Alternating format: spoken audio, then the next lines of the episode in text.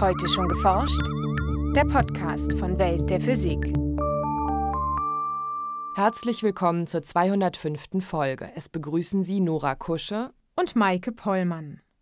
Mit thermoelektrischen Materialien lässt sich Abwärme wieder in nutzbare Energie umwandeln. Das kann man nutzen, beispielsweise im Automobil am Abgasstrang. Da entsteht extrem viel Wärme und diese Wärme kann man durch einen thermoelektrischen Generator durchfließen lassen und somit elektrischen Strom erzeugen. Erklärt Jan König vom Fraunhofer Institut für Physikalische Messtechnik in Freiburg.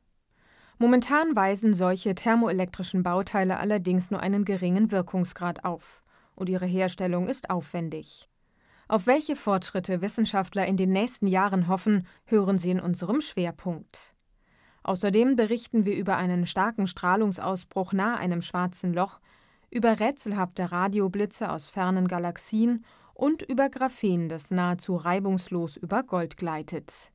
Hören Sie nun das Feature von Lisa Leander, gesprochen von Michael Büker. In einem Verbrennungsmotor im Auto wird nur rund ein Drittel der Energie, die im Treibstoff steckt, tatsächlich für die Fortbewegung umgesetzt. Könnte man die Abwärme nutzbar machen, würde das die Effizienz steigern und damit den Treibstoffverbrauch senken. Der sogenannte Seebeck-Effekt, benannt nach dem deutschen Physiker Thomas Johann Seebeck, bietet dafür eine Möglichkeit. Ja, der Seebeck-Effekt an sich kann man sich so vorstellen, dass wenn jetzt ein Material warm ist, die Ladungsträger sich schneller bewegen, als wenn das Material kalt ist. Da frieren die Elektronen ja ein und bewegen sich nicht so sehr. Wenn man jetzt an ein Material auf der einen Seite das Ende erwärmt und das andere Ende kühlt, dann hat es zur Folge, dass die Ladungsträger von der heißen Seite zur kalten Seite diffundieren, wodurch ein Konzentrationsgefälle auftritt, was ein elektrisches Feld zur Folge hat, sprich man hat einen Potentialunterschied zwischen den beiden Enden. Erklärt Jan König vom Fraunhofer Institut für Physikalische Messtechnik in Freiburg. Der Leiter der Gruppe Thermoelektrik beschäftigt sich mit verschiedenen Arten von Strom- und Wärmeflüssen, denn der Effekt funktioniert andersherum ebenso. Durch eine angelegte Spannung steigt die Temperatur auf der einen Seite des thermoelektrischen Moduls, während die andere Seite abkühlt. In einem solchen Fall spricht man von Peltier-Elementen, benannt nach dem Franzosen Jean Peltier. Mit ihnen kann die Temperatur in einem System von außen sehr genau reguliert werden, zum Beispiel für Lasersysteme oder in der Medizintechnik.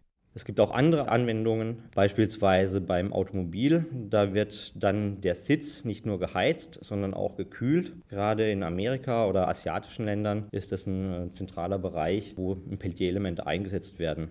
Auch bei uns im Baumarkt gibt es sogenannte Kühlboxen, die Sie ins Auto anschließen können. Da befinden sich auch Peltier-Elemente drin, damit Ihre Getränke im Auto kalt bleiben. Seebeck-Elemente, die Strom erzeugen, sind ebenfalls bereits im Einsatz, unter anderem als Energiequelle für Sensoren in Flugzeugen, Autos oder Industrieanlagen. Diese kleinen Module haben zwar nur eine Leistung von wenigen Milliwatt, doch das reicht aus, damit die Sensoren Daten an einen Computer senden können. Batterien oder Kabel zur Stromversorgung sind damit überflüssig. Ein weiteres Einsatzfeld bietet die Raumfahrt. Man nutzt da eine Radionuklidbatterie, die Wärme erzeugt. Drumherum macht man diesen thermoelektrischen Generator und der erzeugt Strom und kann somit Systeme betreiben, die auch nicht nur an der Sonne arbeiten, sondern auch das Sonnensystem verlassen. Sprich jetzt beispielsweise die Voyager-Sonden, die das Sonnensystem jetzt gerade verlassen haben, funktionieren mit Thermoelektrik und hier ist es so letztendlich, dass die Sonnenstrahlung nicht mehr ausreicht. Also man kann da hier nicht mehr mit Photovoltaik arbeiten zur Stromerzeugung, sondern muss hier eben über Thermoelektrik arbeiten. Man hat es auch eingesetzt als sehr verlässliche Energiequelle bei der Mondlandung und nutzt es immer noch auch beim Mars Rover Curiosity zur Stromerzeugung und zum Betrieb des Systems. Thermoelektrische Module haben den Vorteil, dass sie sehr langlebig sind und wartungsfrei laufen. Doch um Abwärme in größerem Maßstab zu nutzen, etwa in Kraftwerken oder Automotoren, ist der Wirkungsgrad bisher zu klein. Der Wirkungsgrad ist stark temperaturabhängig. Für relevante Temperaturunterschiede von 500 Grad Celsius zu Raumtemperatur hat man Wirkungsgrade im Bereich momentan von 5 bis 10 Prozent und wird in den nächsten Jahren bis zu 15 Prozent vielleicht steigern können. Hängt natürlich ganz stark von den Materialien ab und auch große Fragestellungen an die Forscher, hier noch die Effizienz zu steigern. Zurzeit forschen Wissenschaftler an einer Reihe von thermoelektrischen Materialien. Meist sind das metallische Halbleiterverbindungen, Doch leitfähige Polymere, also langkettige Kohlenstoffverbindungen, scheinen ebenfalls vielversprechend. Hier ist das Rennen noch recht offen. Fragestellungen an äh, Langzeitstabilität, mechanischer Stabilität, chemischer Stabilität äh, sind Dinge, die jetzt gerade getestet und gelöst werden. Und da hat das eine oder andere Material seine Vor- und Nachteile. Und jetzt muss man schauen, welches Material sich da als erstes durchsetzt und welches sich dann langfristig durchsetzen wird. Neben dem Wirkungsgrad ist die teure Herstellung ein Problem. Bisher müssen die thermoelektrischen Bauteile einzeln von Hand gefertigt werden, was den Großteil der Kosten ausmacht. Jan König und sein Team haben Wege gefunden, die Produktion von Modulen aus Halbhäusler-Legierungen zu vereinfachen, die hauptsächlich aus Titan, Nickel und Zinn bestehen. Wir werden jetzt den ersten Schritt gehen, durch die Halbautomatisierung die Preise deutlich zu senken zu können. Die richtigen, günstigen Preise, wo es dann auch wirklich für die Anwendung interessant wird, wird aber nur durch eine Massenfertigung möglich sein. Jan König und sein Team konzentrieren sich außerdem auf die Kontaktierung innerhalb der thermoelektrischen Module. Jedes Modul besteht aus mehreren Plättchen der halbleitenden Materialien, durch die der Strom fließt. Die Plättchen sind über elektrische Kontakte verbunden. Damit die Energieausbeute möglichst groß ist, darf der elektrische Widerstand in diesen Kontaktstellen nicht zu groß sein. Wir wollen die Lücke zwischen der universitären Forschung, die sich mit der Materialseite beschäftigt, und der industriellen Anwendung schließen letztendlich. Und da ist die große Lücke der Modulbau, die Kontaktierung. Also sprich, Sie müssen diese halbleitenden Materialien gut kontaktieren, müssen einen möglichst geringen äh, Kontaktwiderstand erzielen. Andererseits müssen diese Verbindungen auch eben bis zu den Anwendungstemperaturen von 500, 600 Grad langzeitstabil sein. Und das sind mit die größten Herausforderungen, die man da hat. Und da sind wir jetzt gerade auf einem guten Weg. Wir haben für diese genannten Materialien schon ähm, erfolgsversprechende Lösungen und sind gerade dabei, diese in Langzeitstudien zu testen.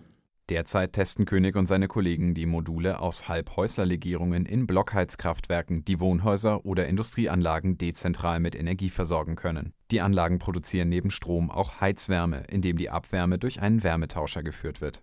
Gerade das Blockheizkraftwerk sehen wir als einen der möglichen Anwendungsbereiche, die in naher Zukunft auch realistisch erscheinen. Hier kann man durch diese thermoelektrischen Module den elektrischen Wirkungsgrad um äh, ein paar Prozentpunkte steigern, was hier schon einen maßgeblichen Fortschritt bedeutet. In den kommenden Jahren will die Gruppe um Jan König die industrielle Fertigung der thermoelektrischen Module möglich machen. Wenn das gelingt, können sie durch die größere und günstigere Produktion mehr Praxistests durchführen, um Leistung und Wirkungsgrad der Module weiter zu steigern. Nachrichten Astronomen haben einen starken Strahlungsausbruch in der Umgebung eines 8000 Lichtjahre entfernten Schwarzen Lochs beobachtet. Bei dem Ausbruch sind Elektron-Positron-Paare entstanden und wurden wieder vernichtet. Das internationale Forscherteam hat nachgewiesen, dass dieser Prozess Gammastrahlung erzeugt hat. Dadurch wollen die Forscher die bislang rätselhafte Gammastrahlung aus der Zentralregion der Milchstraße erklären. Laut der Forscher erzeugen derart extreme Strahlungsausbrüche Materie, und zwar in Form von Elektron-Positron-Paaren. Positronen sind die elektrisch positiv geladenen Antiteilchen der Elektronen. Wenn die Teilchen und Antiteilchen sich gegenseitig vernichten, entsteht eine charakteristische Strahlung mit einer Energie von 511 Kiloelektronenvolt. Bislang gab es jedoch keinen eindeutigen Nachweis für eine solche Strahlung aus der Umgebung schwarzer Löcher. Das hat sich nun geändert. Schon im Juni 2005 konnten die Forscher den Ausbruch beobachten. Jetzt haben sie die Ergebnisse im Fachblatt Nature veröffentlicht. Astronomen bezeichnen das beobachtete schwarze Loch auch als Mikroquasar. Es ist eine kleine Ausgabe der supermassereichen schwarzen Löcher in fernen Galaxien, die als Quasare enorme Energiemengen abstrahlen. Die Astronomen hoffen nun mit ihren Ergebnissen, die bislang rätselhafte diffuse Gammastrahlung aus der Zentralregion der Milchstraße erklären zu können. Vermutlich stammt auch sie von Positronen, die von einer Vielzahl von Mikroquasaren produziert werden. Schnelle Radioblitze sind seltene, rätselhafte Himmelsphänomene. Sie dauern nur Millisekunden an und scheinen ihren Ursprung in fernen Galaxien zu haben. Jetzt hat ein internationales Forscherteam erstmals eine Radioquelle identifiziert, die nicht nur einmal, sondern bislang elfmal aufgeblitzt ist. Diese Beobachtung steht im Widerspruch zu bisherigen Erklärungsmodellen. Erst in der vergangenen Woche berichtete ein Astronomenteam, es habe den Ursprungsort eines schnellen Radioblitzes identifiziert.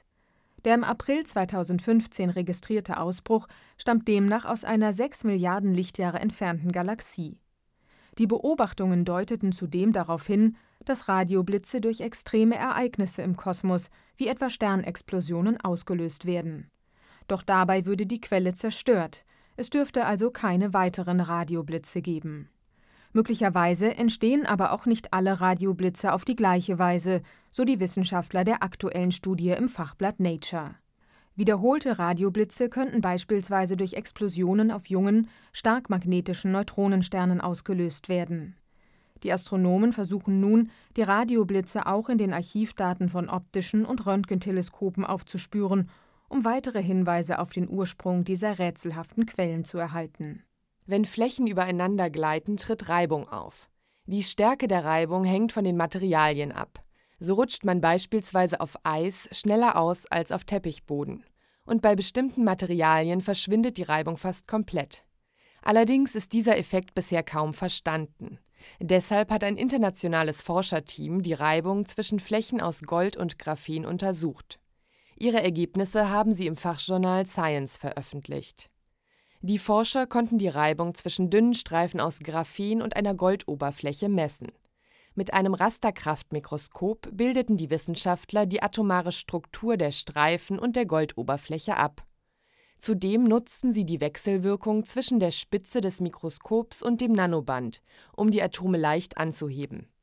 Mit diesem Experiment ermittelten die Wissenschaftler die Kraft, die nötig war, um unterschiedlich große Graphenstreifen auf der Goldoberfläche zu bewegen damit konnten sie die Reibung zwischen den beiden Materialien bestimmen.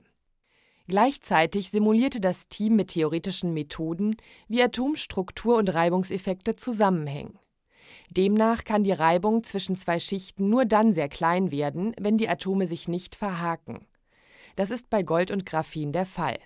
Hier bleiben die Kohlenstoffatome des Graphens aufgrund ihrer Anordnung und Größe nicht im Atomgitter der Goldschicht hängen.